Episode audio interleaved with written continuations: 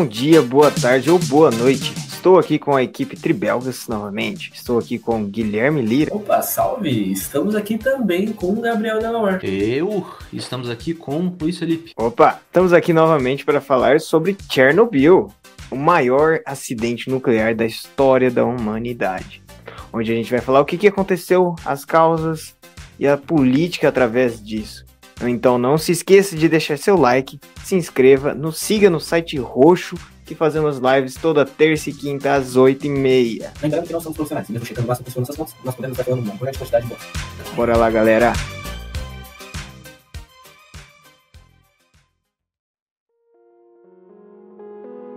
Começando aqui um pouco do Chernobyl, vamos falar um pouco sobre o contexto que estava ligado, os acontecimentos e tudo mais. Vocês poderiam explicar um pouco mais para mim? É que terminou lá a guerra, né, a Segunda Guerra Mundial, com um grande desastre, vamos dizer assim, que foi o, jogar quando jogaram as bombas atômicas em Hiroshima e Nagasaki.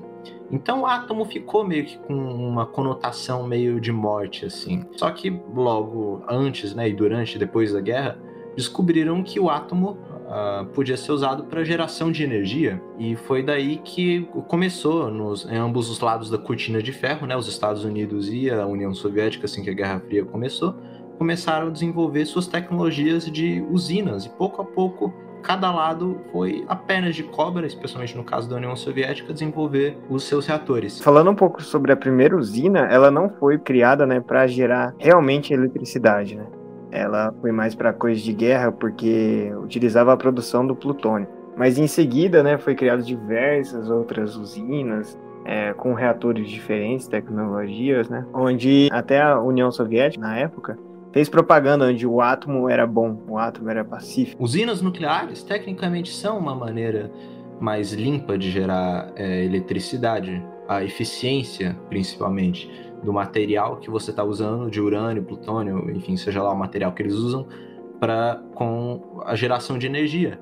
É eficiente, é limpo, porque a única coisa que você libera, se tudo der certo, é, na atmosfera é vapor de água. O problema é quando dá errado. E bem antes de Chernobyl, houveram ocasiões em que coisas deram errado em outras usinas na União Soviética e fora dela. Sim, nos Estados Unidos até foi tipo o maior desastre antes de Chernobyl, que falaremos mais pra frente. Foi em Nounsburg, como é que é a cidade? Eu não sei a cidade, mas é no, na Pensilvânia. Pensilvânia, onde é, os Estados Unidos foi bastante criticado, e o pessoal, aí a população também não gostou muito dessa questão de ter uma usina nuclear. Isso já começou a levantar uma suspeita sobre essa tecnologia, né? E sua eficiência pro ambiente, para essa. É porque até hoje ninguém sabe quanto de radiação que liberou no ar. Foi um bagulho que começou a surgir uma bolha assim de dentro do reator e o pessoal não soube controlar e começou a vazar. E até hoje ninguém sabe o que aconteceu direito nisso.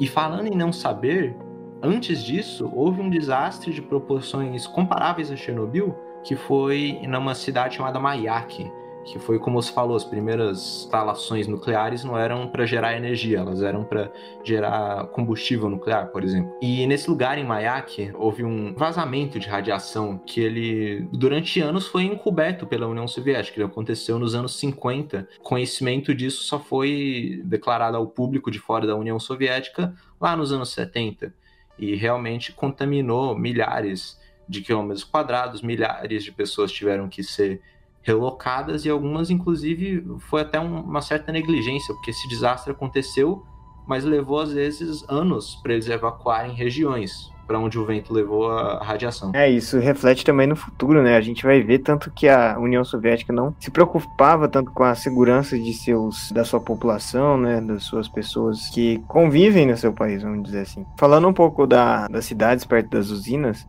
as Atomigrades, que eram as cidades onde eram de trabalho, vamos dizer assim, que eram feitas perto de usinas. Onde dá para ver claramente que, tipo, as pessoas não sabiam o risco que estavam correndo. Na verdade, se tiver bastante segurança, se for bem feito a coisa, as pessoas, na verdade, não estão correndo nenhum risco. Não, sim, mas tô falando assim, em caso de uma explosão, onde a explosão é liberada ah, sim, a partir... Mas, ó, essa, esse tipo de explosão que acontece é por uma grande burrice, né? É um erro primeiro tem que rolar um erro de, de como é feito o negócio, depois um erro humano, depois uma falha Cara, é, é muita coisa pra, pra ser. Hum, não necessariamente. No, no caso Uma do Japão. nuclear ela é muito mais segura do que muitas outras formas de se fazer energia. Inclusive, é, esse caso do Japão, acho que você ia falar, né, sobre Fukushima, o que aconteceu lá foi que ocorreu um problema por conta do terremoto e depois uma falha, e daí ocorreu o acidente. Eu não sei exatamente se vocês quiserem entrar em detalhes depois vocês podem.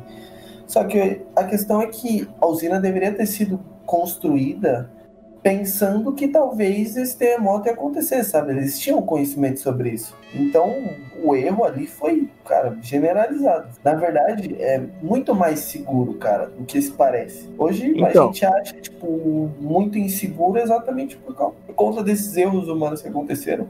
Só que é muito mais seguro. É igual o que a gente falou lá sobre os aviões, tá ligado? As pessoas têm um grande medo com aviões, só que aviões são muito mais seguros do que carros. E uma usina nuclear é muito mais seguro do que outros tipos de fazer energia. Mais eficiente também. Exatamente. Mas a gente tem um problema seguinte, um impacto que pode causar. No caso dos materiais radioativos, pode ficar mais de mil anos, dois mil anos, ou mais até, milhares.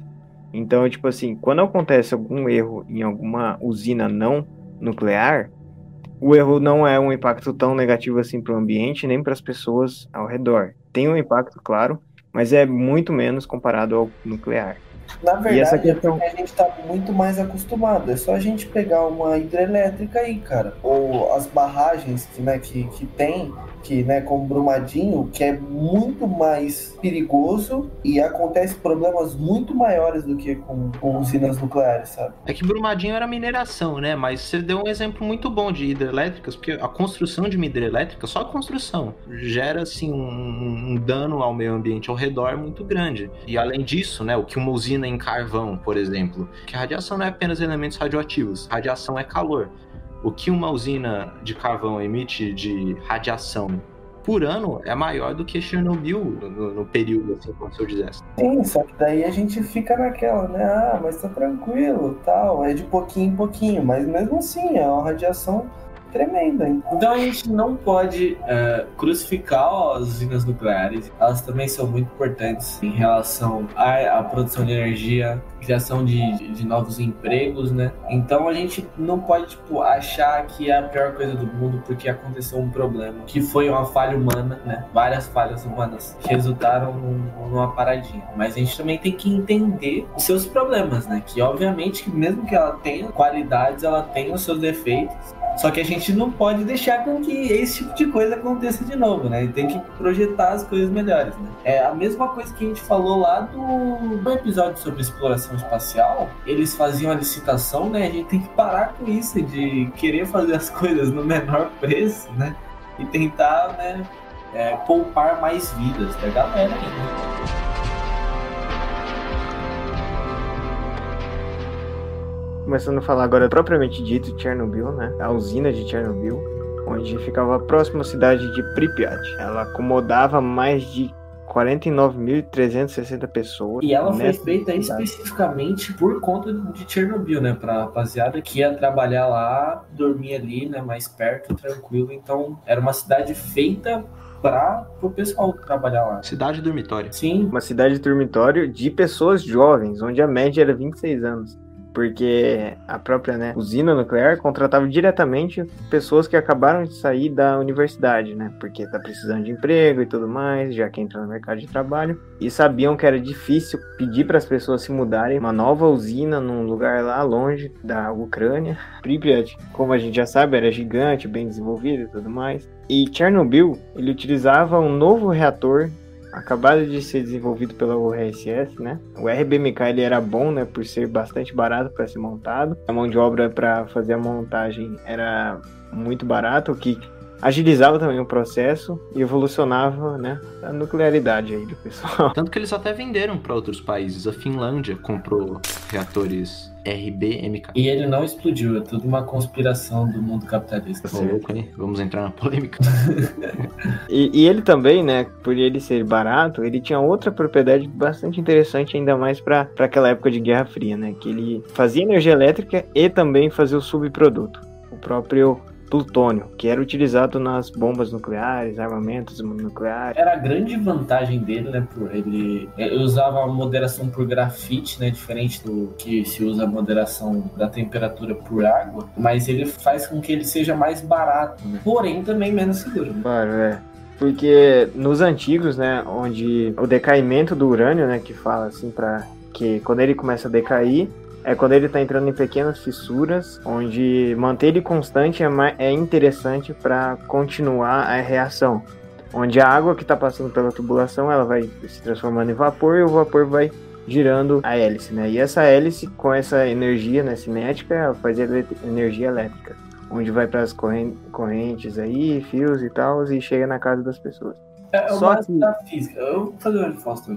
Basicamente, o que, que é feito? Né? Simplificando que o Luiz falou. As moléculas elas são agitadas de uma determinada forma. A água que passa perto, ela esquenta e vira vapor. E a energia, como a gente sabe, passa de uma coisa para outra. Passa de energia cinética para energia elétrica. É, faz gerar uma turbina. Toda geração de energia é para gerar uma turbina, né? Hidrelétrica, carvão também, porque ela gera o calor, que gera uma turbina. É tudo uma turbina. A galera gosta. Tirando a solar, né? Que é a diferentona. Ah, é verdade. Essas usinas, né? Ela tinha esse reator, né? RBMK. Ele era perigoso e potencialmente explosivo, né? Por causa disso. Ele utilizava como moderador o grafite ao invés da água, onde a água ela desempenhava três papéis, né, que era tipo de moderação, conduzir a temperatura e decaimento do urânio. Só que com o grafite, moderação fica com grafite. E os outros dois fica para água. Então, tipo, mesmo sem água, ainda vai continuar a moderação, onde a moderação é para meio que fixar os nêutrons dentro do urânio para ser potencial continuar o decaimento desse urânio, até para se trocar de outro urânio, entende? Só que quando você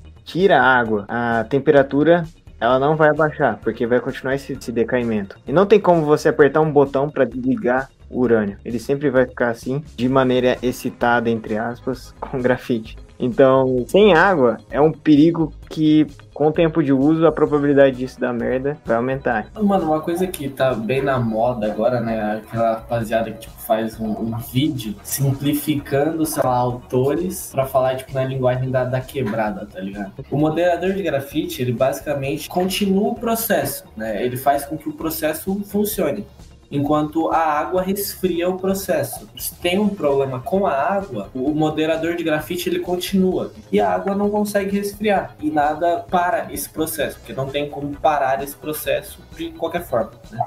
É, ainda mais porque a gente pode até falar um pouquinho mais na frente, mas o reator estava sendo utilizado acima do que ele, que ele deveria ser usado ali naquele momento, porque ele também estava sem os sistemas de segurança ativo, né? Porque era um teste. E diferente do, um reator que seria moderado por água, se você tem um problema com água, ele para de resfriar mas ele também para de moderar, né? Porque você teve um problema com a água e daí, e daí o processo ele meio que digamos assim, se, se encerra. E nisso tudo, é importante você moderar, a gente falou muito de moderar, a questão de você moderar é para você fazer com que essa reação toda do urânio aconteça aos poucos.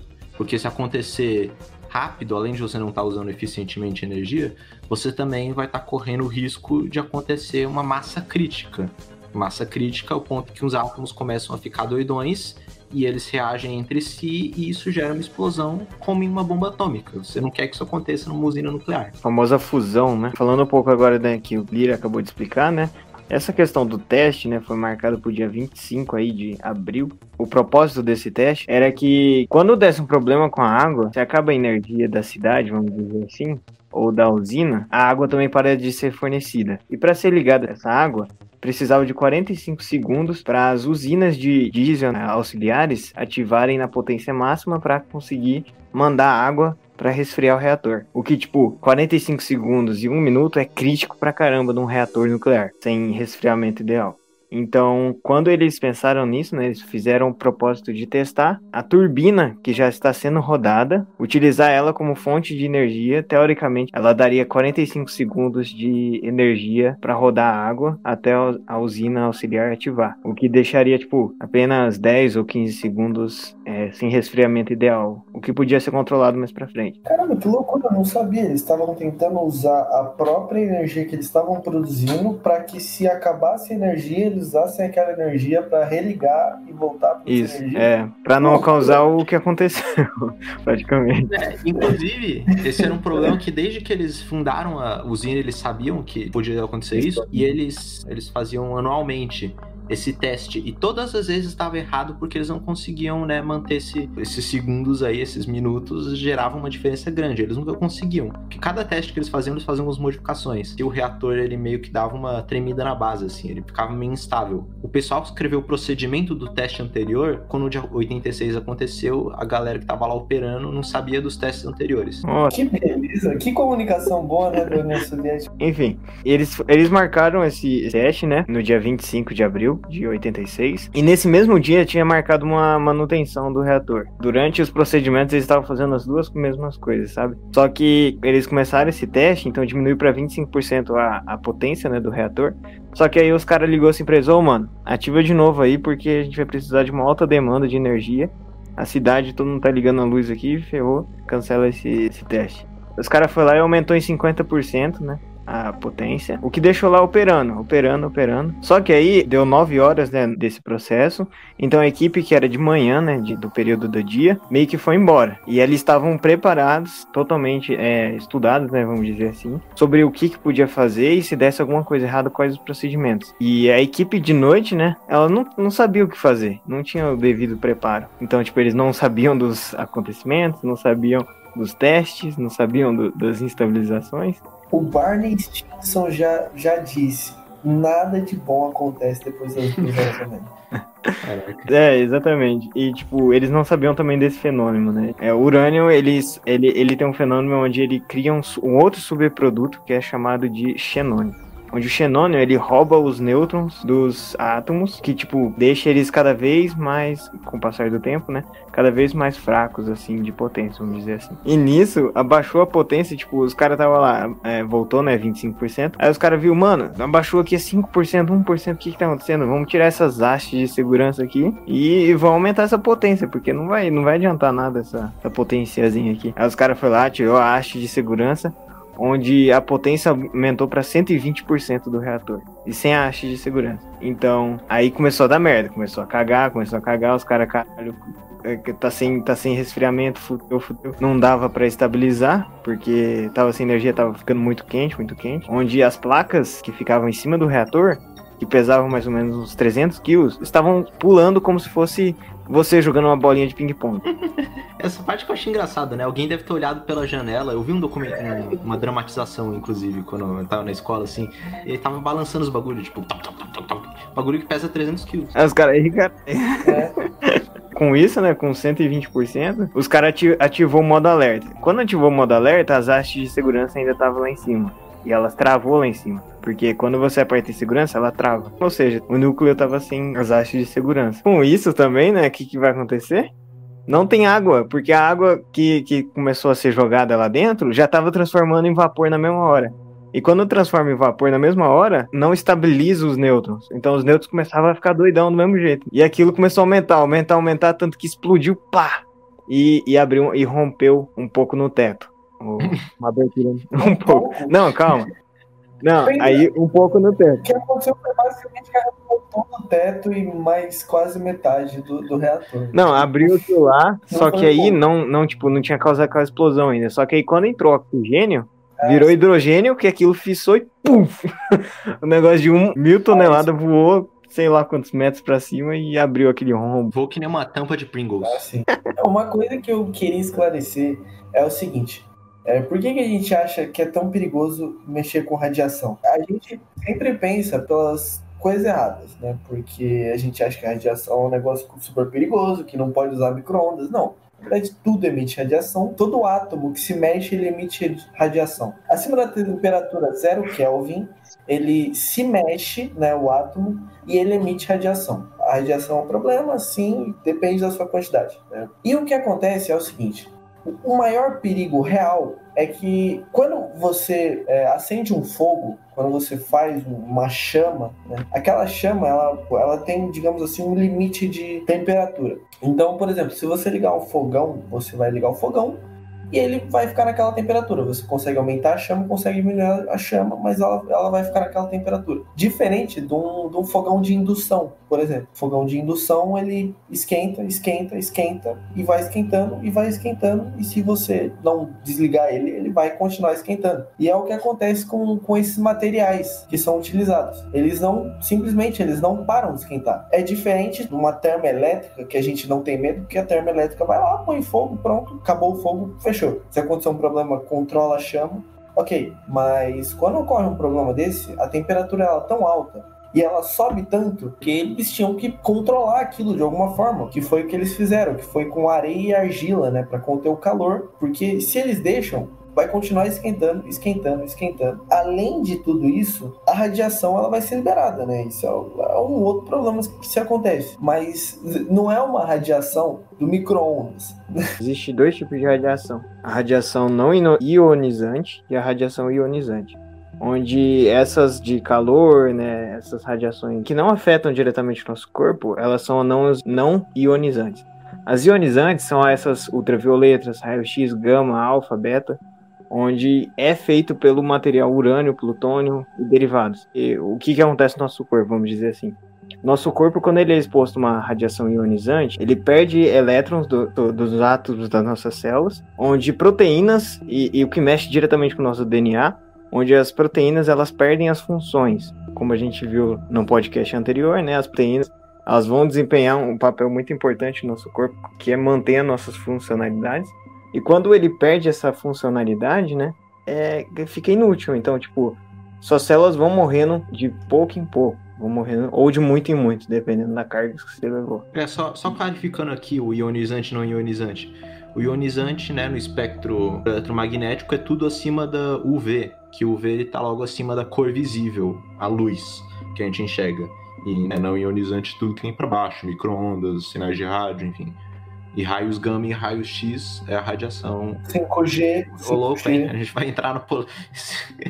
o que a gente tem que entender é que esses materiais radioativos, que né, a gente chama de radioativos, né? Que é, que é essa questão, é que existem três tipos de radiação, né? todo material radioativo ele emite as três. É a alfa, a beta e a gama. A alfa é a que é a mais fraca. Uma folha de papel até é. consegue conter alfa. Beta. A alfa não é a gama?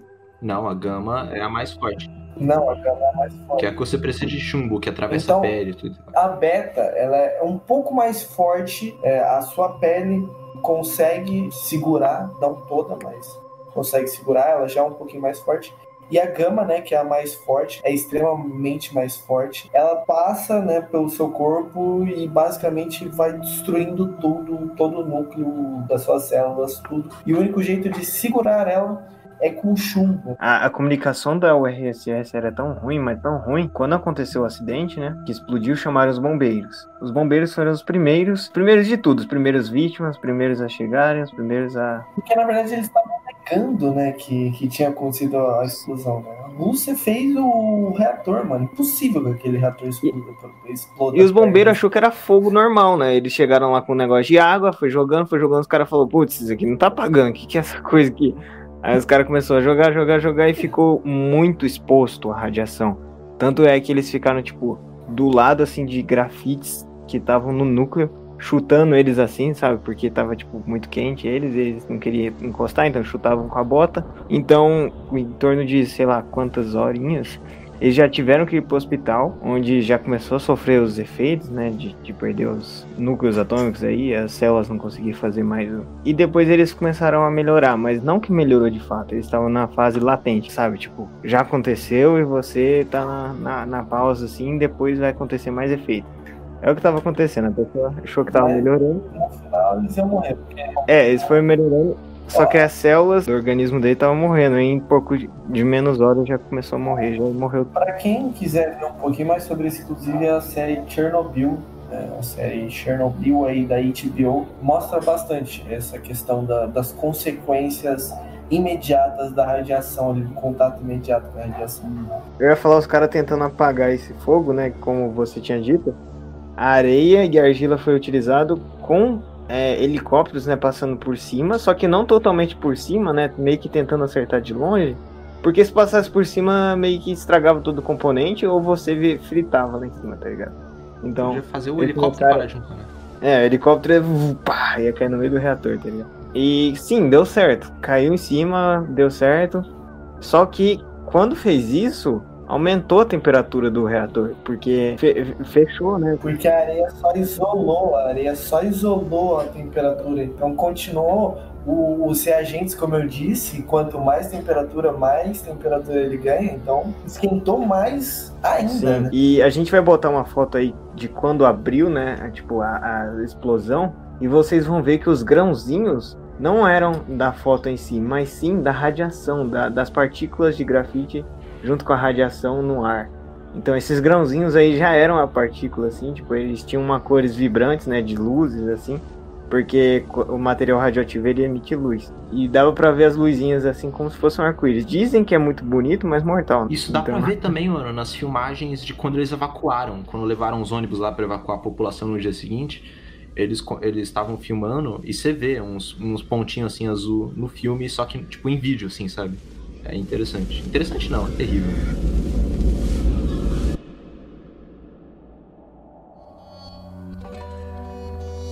Eu queria falar também sobre esse, esse negócio da, da, temperatura, né? Jogaram areia, argila, jogaram também chumbo e boro, né? Para conter a radiação, porque não era só para conter o, calor, tinha que conter a radiação de algum jeito. E fazendo tudo isso, a temperatura esquentou tanto que a areia, o grafite e o concreto derreteram e se uniram e criaram um tipo de lava. É, virou uma lava radioativa, cara. Imagina que, que insano. Tem, um, tem um, umas fotos que dá para ver acho que chamaram de pata de elefante, algum pé de elefante, que era uma coisa horrível, assim, uma lava, realmente. É, e, e também é possivelmente a última foto que eles tiraram e do equipamento, porque essas fotos tiraram e depois o equipamento já parava de funcionar por causa da radiação. É, essas pessoas que ficavam próximas, né, duravam apenas 5 minutos e já estava condenado à morte, de tão forte e radioativo que é. Tanto que tem uma foto que ela é mais famosa do pé de elefante, que foi bem de perto, assim, que tiraram, que você vê, tipo, sobreposto assim no pé de elefante, meio que um, um cara assim, ele tá meio que desaparecendo assim. São dois caras, na verdade. É, é. Aquele cara ele não tava lá de verdade, tão perto, né? Eles estavam perto para tirar foto, mas não tão perto na frente da câmera. Isso aconteceu porque eles tiraram umas fotos antes no rolo, e aí essa foto, a radiação foi tão forte que ela meio que pregou assim a foto no rolo. Então eles foram tirar a foto seguinte, tipo, sobrepôs as duas. Então parecia que o cara tava lá, mas não, era só a foto, a foto anterior sendo intrusa assim na outra, por causa da radiação, de tão maluco que é. E também souberam só dessa pata de pé de elefante, né? Porque eles falaram assim, mano, vamos ver o que tá acontecendo lá. E se eles não tivessem visto isso, seria pior ainda, porque aquele material tava descendo. E se descesse mais, ia chegar num reservatório de água radioativa, que ia explodir de novo. E, tipo, ia ser uma explosão pior ainda. Ao verem essa pata, esse pé de elefante, né? Três voluntários, né? Abriram essa água, onde não houve explosão, e, e certamente esse pé de elefante chegou até. Eles conseguiram, graças a Deus, né? Vamos dizer assim, senão a Europa estaria ao caos. E também, infelizmente, né? Vamos dizer assim, os três, um acabou morrendo, mas dois ainda continuam vivos.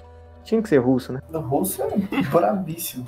Mas já viu aquela coisa desenho, tipo, quando uma coisa esquenta muito, ou é um material ácido, daí tipo, o material ácido cai no chão, e daí, sei lá, um prédio, e daí vai varando o chão, sabe? É. Vai perfurando o chão. Uhum. Era pra acontecer um negócio meio assim, né? Imagina como é controlar isso, né? Você não, você não pode ir lá e pegar com a mão e, sei lá, chutar e recolher o negócio, sabe?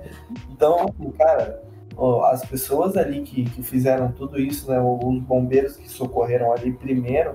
É, depois também teve todo o esquema do sarcófago e tudo mais, mas né, falando agora do, dos primeiros que basicamente entregaram a sua vida ali para salvar, né, não só as pessoas que estavam em volta, mas a Europa inteira praticamente, realmente foram heróis, né? Você falou aí da Europa inteira, a gente tem que falar em como essa notícia vazou pro mundo. Porque a gente falou que a União Soviética claro. não, não divulgou, e realmente só dois dias depois que na Finlândia, porque os ventos levaram a, a radiação pro, pro noroeste, lá pros países nórdicos. E na Suécia, um cara tava lá trabalhando de boa, e aí ele começou a detectar radiação, que tudo bem, né? Ele, ele tava né, numa, numa usina nuclear, assim, ele era um funcionário, ele tinha aqueles Geiger Counter, que é o contador lá de radiação, tu, tu, tu, tu, tu, tu, e começou a detectar o de todo mundo. E eles ficaram, caraca, aconteceu alguma coisa aqui. Aí eles foram medir a radiação lá, eles, os elementos que estavam pregaram lá no chão, e eles viram que era de um outro lugar, não podia ser daquela usina.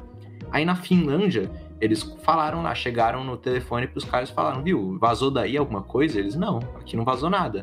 Então eles meio que triangularam a posição do vento e falaram, só pode ser da União Soviética, enquanto os caras negavam, até que, né, isso foi dois, três dias depois. Impossível um, um retorno. Não, pô, é. Três e pouquinho aqui, mano. Tá dando nada. Tá dando nada. Inclusive, o acidente foi no dia 26 de abril, né? Porque foi na madrugada, né? O teste estava pro, 25, pro dia 25 e tudo isso aconteceu na madrugada. E a primeira notícia, ela foi divulgada no dia 28 de abril no jornal da União Soviética. A notícia foi transmitida assim. Um acidente ocorreu na usina nuclear de Chernobyl. Medidas estão sendo tomadas para eliminar as consequências do acidente. A ajuda necessária aos afetados está sendo dada. Foi estabelecida uma comissão do governo.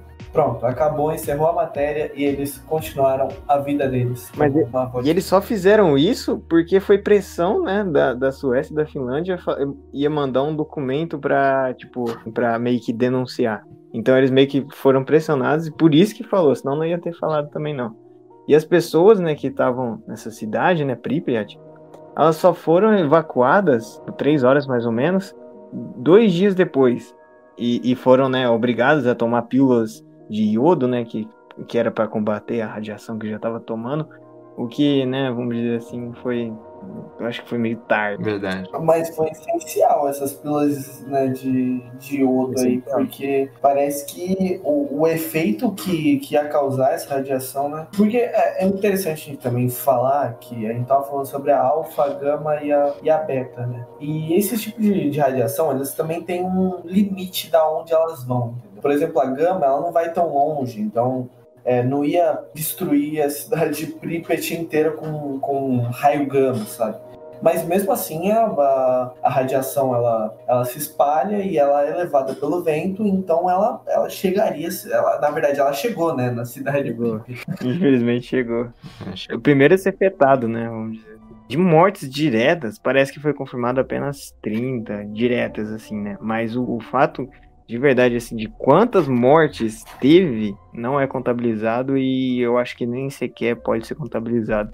É tão grande, tão gigantesco o desastre que se você for contar, vai precisar de muito estudo, muito estudo. No mínimo 4 mil, no máximo, ninguém sabe. É, não tem como saber. E, e tipo, chegou em diversos países, até nos Estados Unidos, sabe? Chegou tipo, saiu de lá até os Estados Unidos. Chegou no Brasil, sim. Ainda mais a União, a União Soviética, em plena Guerra Fria, virar e falar, explodiu aqui e morreu 3 mil pessoas. Perdão aí, pessoal. Era, era como se eles virassem e falassem assim, o comunismo não funciona, sabe? Naquela época. É, não, é, dando as suas medidas proporções, gente. Não tô dando minha opinião aqui. Foi o que aconteceu, né? É. Não sei se a gente vai falar disso agora, mas foi um efeito borboleta que levou alguns anos depois ao, ao próprio União Soviética meio que falar isso. Porque, tipo, os Estados Unidos foi que foi, tipo, arregaçado, né, quando teve aquele, aquele incidente. Aquele incidente. Sim, onde né, a União Soviética atacou o pau nela e falou, haha, Aí depois os Estados Unidos falou assim: ah, mano, é agora, vamos tacar tudo nessa União Soviética. Então, tipo, era essa guerra, né? Vamos dizer, essa guerra política, onde a política falou mais alto do que a vida das pessoas, infelizmente. Depois de, de tudo isso, né, a cidade foi evacuada. É, diz até que foi levada radiação nos ônibus, né? O pessoal lá levou um monte de radiação, mas depois disso teve que se construir é, sarcófagos para controlar aquela radiação né, e ficar toda lá dentro. Que, como eu já disse, primeiro tentaram jogar lá o boro o chumbo, a areia e tal, não deu muito, deu muito certo, então teve que ser construído esse sarcófago. Como os robôs espaciais não estavam dando certo, tiveram que utilizar humanos, onde humanos perderam a vida, né, para limpar o teto, porque tinha que ser limpado esse teto, tinha que ser limpada a cidade inteira, né, descontaminar, é, destruir casas, é, queimar não sei o que, enterrar entulhos. Então, tipo, foi um trabalho ferrenho, onde diversas pessoas se voluntariaram, né, pela causa, vamos dizer assim também, porque sabiam que aquilo, a gravidade daquilo. O governo sabia, mas não ligava tanto, mas o pessoal sim. Depois que construiu esse sarcófago, teve que construir outro sarcófago. Não era o ideal, né? Construiu meio que rapidão, né, para não. E demorou para construir esse sarcófago, dois, cerca de dois meses, né? É que eles foram basicamente só jogando concreto em cima, não, não jogando, né, mas tipo pondo do jeito que dava. E esse sarcófago construíram depois, eles construíram meio que fora, assim, para poder dar mais detalhe. E aí depois ele subiu e foi. Né, isso bem mais recente também. Isso, ele foi concluído, se eu não me engano, no, nos anos 2000. E aí ele sobe e ele meio que encobriu. Mas mesmo ele não é permanente, eles vão ter que construir outro daqui a um tempo, quando esse não conter mais radiação. Porque a radiação contida nesses materiais duram, assim, coisa de mais de 100 mil anos. Acho que tem a estimativa correta, mas é tipo mais de 100 mil anos, sabe? Não é tanto, mas acho que é 10 mil anos. Eu acho que vai durar mais 20 mil anos, parece. Cada um tem a sua estimativa, é. então põe aí, gente, entre 10 mil anos e 100 mil anos. O importante é. Nós é quem estiver mais perto do número real paga uma cerveja por Exato. Não, mas o, o importante também é, é salientar que, tipo, tem áreas lá que nunca mais vai poder haver vida, né? De tanta radiação que está concentrada, principalmente naquele pede a gente coloca ele como vilão, assim, sabe? As florestas também, né? Porque a, a floresta acumulou bastante radiação. Tanto que hoje em dia você pode visitar Chernobyl. Não sei se. É, me corrijam aí, mas é Chernobyl ou Pripyat? Tem uma das duas cidades que dá para visitar mais tranquilo, a outra nem tanto. Pripyat. Os dois, os dois. Pri... Agora não. É, então. Chernobyl não é. É, porque teve uma que, tipo, o, o, a radiação levou mais, tá ligado? Vento. Então, uma é mais tranquilo que outra. Enfim, eu não sei direito, mas quando você vai visitar. Mas Pripyat, dá pra, Pripyat dá pra visitar. Beleza. Mas resumindo, quando você vai. Pegar visitar... nada de lá. É, você não pode levar um souvenir aqui de Pripyat. Quando você vai visitar Pripyat ou Chernobyl, a, região lá, né, é tranquilo você ficar na cidade, né? Não, por muito tempo, né? Você não pode passar a noite lá, mas é tranquilo. Mas quando você tá passando pelas florestas, o carro ele tem que ir rápido pra caramba. Tem vídeo, inclusive, de um pessoal que eu vi que visitou, porque a floresta realmente não é um lugar em que é da hora você ficar lá, sabe? Isso por causa da descontaminação generalizada, né, que foi feita. Porque se não fosse feito isso, você não podia entrar lá de jeito nenhum. E, e também tem uma demarcação, né? Onde a Bielorrússia também perdeu bastante território pra, por causa disso. E a Ucrânia também perdeu bastante território por causa da radiação. Até hoje, esses governos de Ucrânia, Bielorrússia, gastam umas quantias assim obscenas de dinheiro, não só para manter as coisas físicas, né, o sarcófago, tudo e tal, mas também com, danos, né, aos familiares, porque hoje em dia, hoje em dia, né, ou, ou, tem pessoas que processam, né, não na época da União Soviética, mas depois que caiu, eles tiveram que pagar muito dinheiro pro pessoal também, e vai ser algo que, assim, por enquanto esse material for radioativo pelos é, 10, 20 ou até mesmo, sei lá, 200 mil anos que isso fica radioativo, vai continuar sendo um problema para esses países, sabe? É meio que uma dívida que eles acumularam por um longuíssimo tempo. E teve um maluco também que já começou a falar assim: ah, é uma cidade bonita, tem que ser vivida, não há vida sem risco. Já tem maluco assim já. Não quero nem ver perto de 20 mil anos daqui. Caraca, ele, ele, ele é pique aqueles adolescentes daquele filme, que é uns adolescentes que vão acampar em Chernobyl. Ah, eu vi esse filme. Horri horrível, mas tá bom. Mas será que existe mutante? Cachorro, sei lá. Cara, é que, não.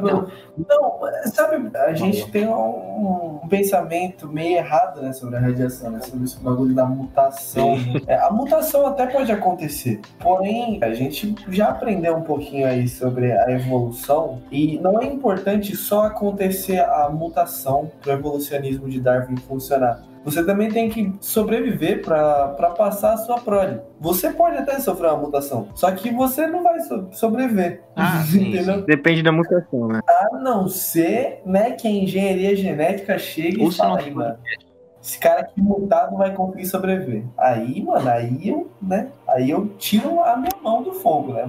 Tira mesmo. E, e que isso, esse acidente, né, sirva de lição pro nosso muro que a gente falou, né? O muro da ciência e da, da segurança onde ele é construído de, infelizmente, de tragédias e, e estudos. Esse conhecimento de merdas podem acontecer e temos que fazer o máximo para não acontecer, principalmente em nucleares, né, usinas nucleares, onde hoje a, existe uma política né, específica para isso, onde não pode ser construído em diversos terrenos, deve ser feito de vários mecanismos de segurança, né? e, e afins aí que. Porque foi essa questão que a gente começou a falar no começo do podcast. A gente não pode simplesmente abandonar para sempre a energia nuclear, porque, assim, os outros métodos que a gente tem, ou eles não são eficientes o suficiente, ou eles causam muito dano ao meio ambiente. E a energia é, atômica é a coisa mais próxima do que a gente já inventou, que a gente descobriu, que é o que a gente desenvolveu em cima, de energia infinita. Não é infinito, mas é o mais próximo, mais eficiente que tem. O combustível e o que você vai gerar a partir disso de energia elétrica. Então, eu acho que é algo que a gente tem que aprender com os erros do passado para que não aconteça mais, porque as recompensas, se a gente conseguir com que isso funcione sem problemas, vão ser muito recompensadoras para o futuro né, da humanidade e aquecimento global, etc. Inclusive, grande parte do que a gente sabe sobre radioatividade hoje, sobre o dano da radioatividade, é, vem daí, de, desse acidente. Só que eu acho que o maior aprendizado que a gente tira desses acidentes é que. Por que, que o dinheiro tem que sempre valer mais que uma vida, cara? Eu, eu sempre fico muito revoltado com isso. Aquela coisa da licitação, sabe? Sobre você ir pelo menor preço, cara. Que a gente sabe que acontece, né? O que provavelmente já estudaram na escola, que eu, eu estudando geografia hoje vejo muito. É uma questão de que empresas elas, elas procuram ir para um, um lugar onde, por exemplo, o fornecimento de energia é mais barato, a mão de obra é mais barata, enfim. E o caso de Fukushima é, era um caso desse, sabe? Que foram e fizeram ali, né, para levar a economia para o lugar, né, porque ali talvez a mão de obra fosse mais barata, enfim. Só que não era um, um local adequado para se fazer uma, uma usina nuclear. E, e, daí acontece um acidente. E simplesmente acontece um acidente por conta de algum barateamento que queria fazer. A gente viu isso em Brumadinho, a gente viu isso aí no, em Fukushima, a gente viu em Chernobyl a, questão do moderador de grafite exatamente para baratear, né? E a gente fica sem, sem medir a, as consequências das coisas antes de, de acontecer, cara. Por que, que a gente sabe que vai dar merda? Por que não, não, não dá um valor a mais para isso? Então, tipo, eu acho que pelo menos a gente tirou as lições disso, ou a comunidade científica. Eu diria até que muitos governos, né? É, alguns não, é, é uma coisa que a população deveria ter ciência também. O pessoal fica com muito medo de energia nuclear. O pessoal tem medo de micro-ondas, né? Então, você vai ter medo de energia nuclear, o pessoal tem medo de 5G, o pessoal tem medo de um monte de coisa que precisa de ser divulgado, que o pessoal tem que saber. Aí a gente tem que tirar os aprendizados disso. Pelo menos refletir sobre, sabe? É, mesmo que a sua opinião seja diferente depois de você refletir. Mas é importante refletir sobre. É, você só tem que me ter medo de comer muitas bananas.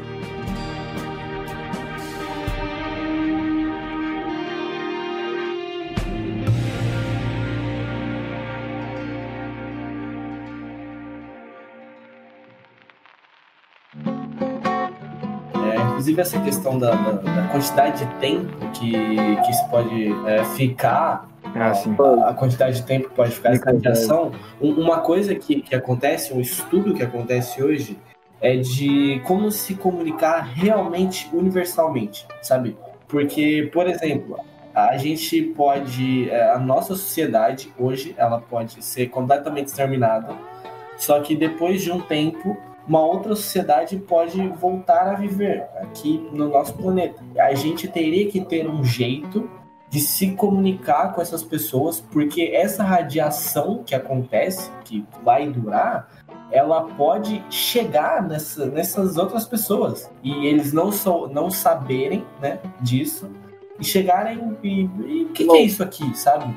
Ir lá explorar e dar uma grandiosa merda com eles. Entendeu? Então acontece um estudo desse tipo. Também acontece para, por exemplo, se tentar se comunicar com uma outra sociedade que possa existir aí no nosso universo, enfim. Mas é uma coisa muito louca, cara. É uma coisa que, assim, eu nunca tinha pensado até alguém chegar e falar: ó, oh, existe um estudo sobre isso. A gente podia colocar, tipo assim, é, um símbolo de merda, tá ligado? Na cidade de Pripyat. Não mexe é, mas, mano, como que, tipo, por isso que existe esse estudo, tá ligado? Porque imagina que eles não entendam o que pode significar merda. E se, e se a sociedade, ela. É, a merda for, não for um tabu pra eles? Porque pra gente é, é entendeu? E se não for um tabu pra eles? Entende? Por isso que, que existe essa, essa coisa. Inclusive, é, o Zé, no, no, episódio sobre exploração espacial, colocou lá, né, o lançamento do foguete que lançou um carro Elon que o Elon Musk fez, estava lá, né, Made in Brasil, é, Brasil, Made in Earth for Humans, tá ligado?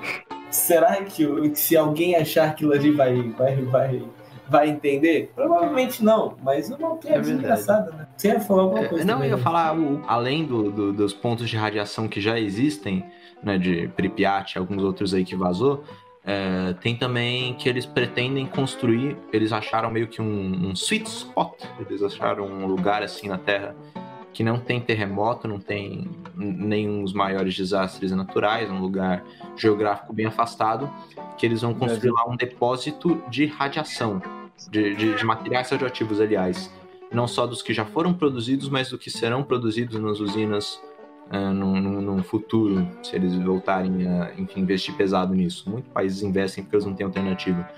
E eles e nesse lugar já pensaram várias ideias e realmente ao longo dos anos vários é, engenheiros sociais, filósofos, antropólogos vieram com soluções diferentes de como você comunicar adiante que é melhor a gente não mexer com isso. A minha favorita é Sim. um plano que eles criaram para fazer engenharia genética em gatos. Saca só. Eles vão fazer engenharia genética em gatos para que a cor do pelo dos gatos mudem quando eles quando a, a presença de radiação e, e, eles iam meio que criar um culto para que essa cultura fosse passada de geração para geração para geração para informar que viu se os gatos mudarem de cor, de cor é porque tá dando bosta, tá ligado? Cara, que coisa louca. O problema dessa ideia, né? E aí iam criar uma cultura, iam criar música. Só que o problema é porque, tipo, imagina, tá ligado? O cara tá lá é, escavando o bagulho, só que ele não tá com um gato por perto. É, não só isso. Né? Não, é, a gente fica com o gato, né? O, o gato também é um ser humano, né? O ser vivo, o ser vivo. O ser vivo, exato. Mas é interessante, interessante, interessante. É, aí seria que nem, que nem no Dark, né? Que o pessoal entra lá no, no, nos bagulhos de lixo radioativo da usina e abre e boa, tá ligado?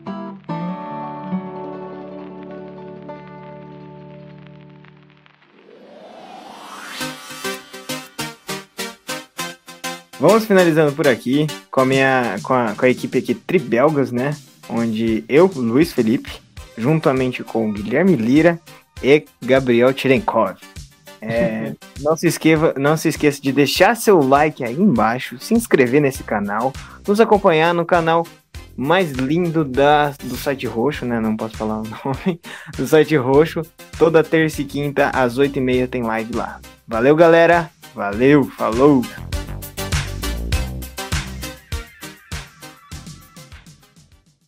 É, por que, que a gente acha que é tão perigoso mexer com radiação?